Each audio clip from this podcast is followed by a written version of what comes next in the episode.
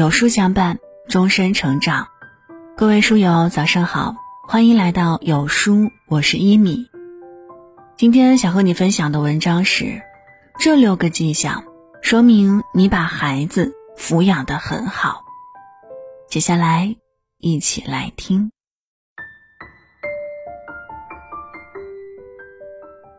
我真不知道自己有没有把家里的小神兽教好。这是和很多家长聊天时常常会提及到的问题。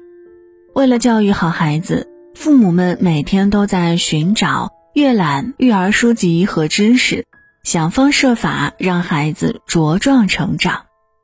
只是父母又难以判断孩子被教的好还是不好，为此苦恼焦虑。其实，只要我们细心的观察，就会发现。孩子养的好不好是可以看出来的。比方说，如果你的孩子有以下六种迹象，那么你的孩子就被养得很不错。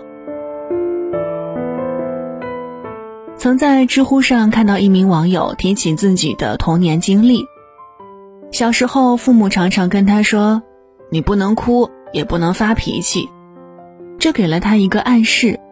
他的负面情绪在父母这里是不被允许、不被接纳的，所以从小到大，他几乎很少发脾气。无论是对父母还是其他人，他看上去是那么温和，爱别人总多过爱自己。这并不是一件好事儿。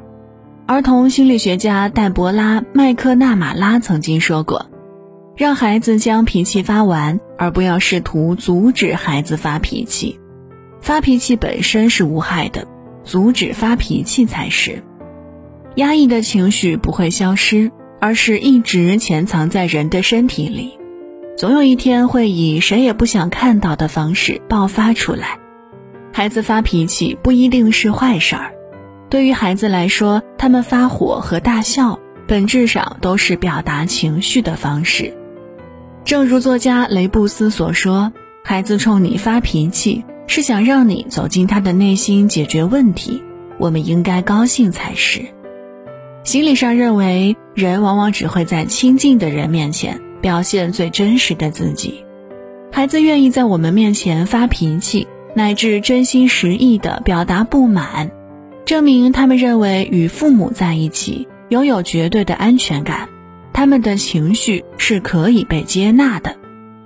相反，如果孩子在父母面前几乎不肯表达情绪，或者只表现出某一种情绪，那么亲子关系或许已经有些问题了。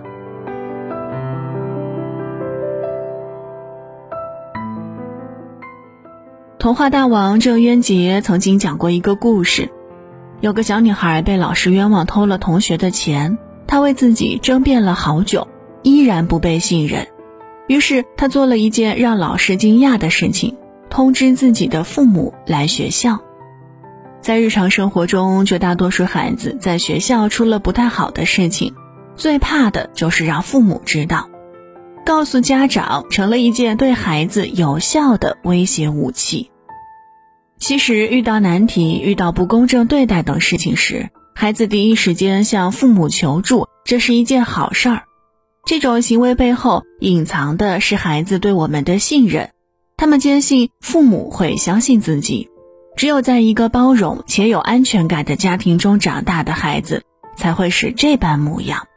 所以，如果我们被孩子求助了，也应当珍惜他们这一份信任，别一上来就是不分青红皂白的指责。要是孩子连父母也无法信任，他们还能相信谁呢？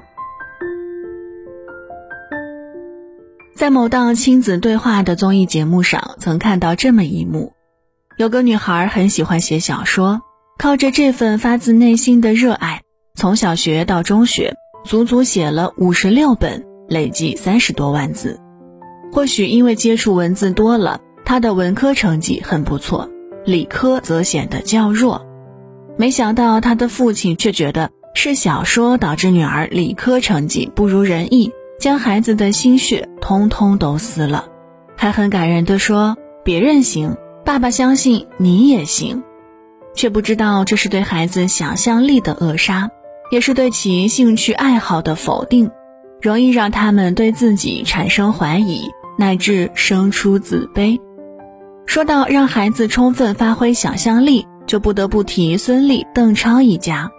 这对演员夫妻一直小心呵护着孩子的想象力，即便孩子们经常调皮的在墙上乱画，也不曾训斥指责，反倒专门给孩子开辟出一块自由的涂鸦空间，让他们充分发挥想象力，自由的进行创作。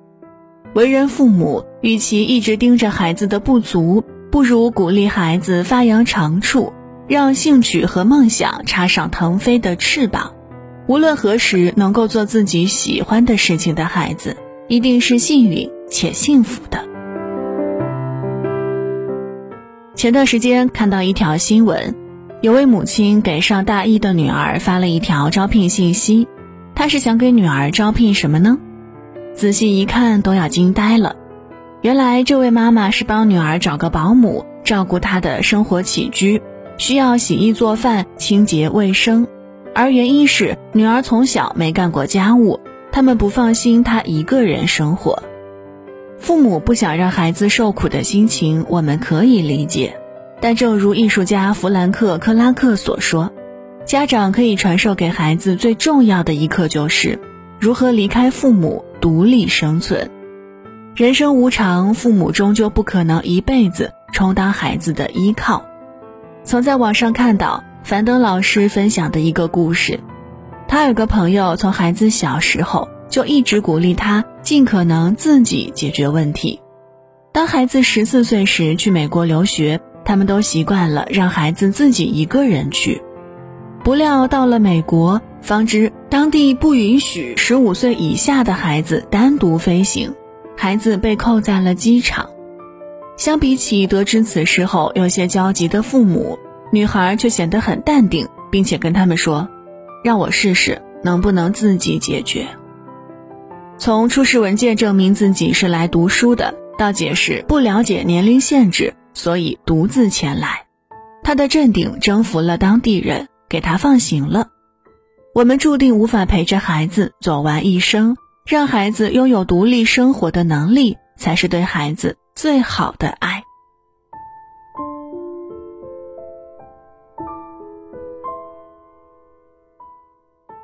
心理学著作《为何家会伤人》中有这样一个事儿：有一名考上名校数学系的学子，因为一门考试不及格，竟然得了精神分裂，既荒诞又让人心酸。近年来，我们常常看到这样的新闻。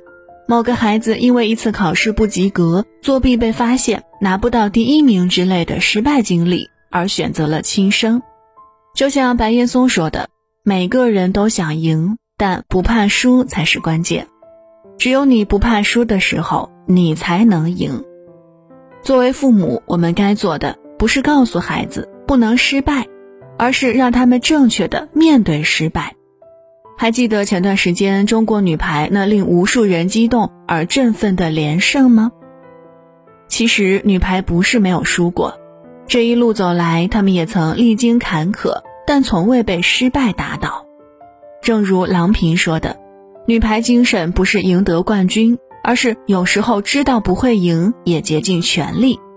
是你一路虽走得摇摇晃晃，也要站起来，抖抖身上的尘土，依旧。”眼中坚定，在这个社会上，人们可能遇到的挫折实在是太多了。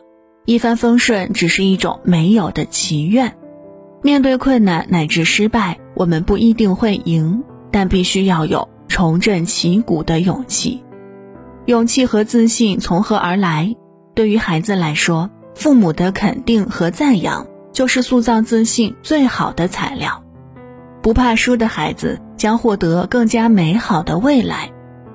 前两天，朋友阿欢又在群里诉苦，说他儿子太好动、太爱玩了，每天一放学就在小区里面疯跑，和小伙伴们进行各种游戏，常常到了晚饭时间叫他回家吃饭，依然恋恋不舍，不想回去。